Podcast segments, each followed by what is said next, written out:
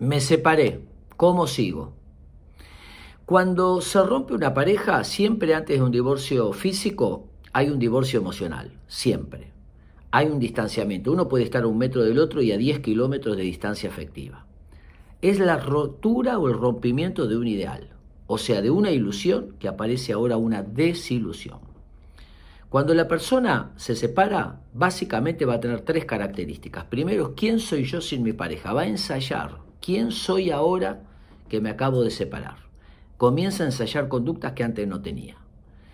Culpa y disculpa. De momentos se siente culpable y de momentos le echa la culpa al otro.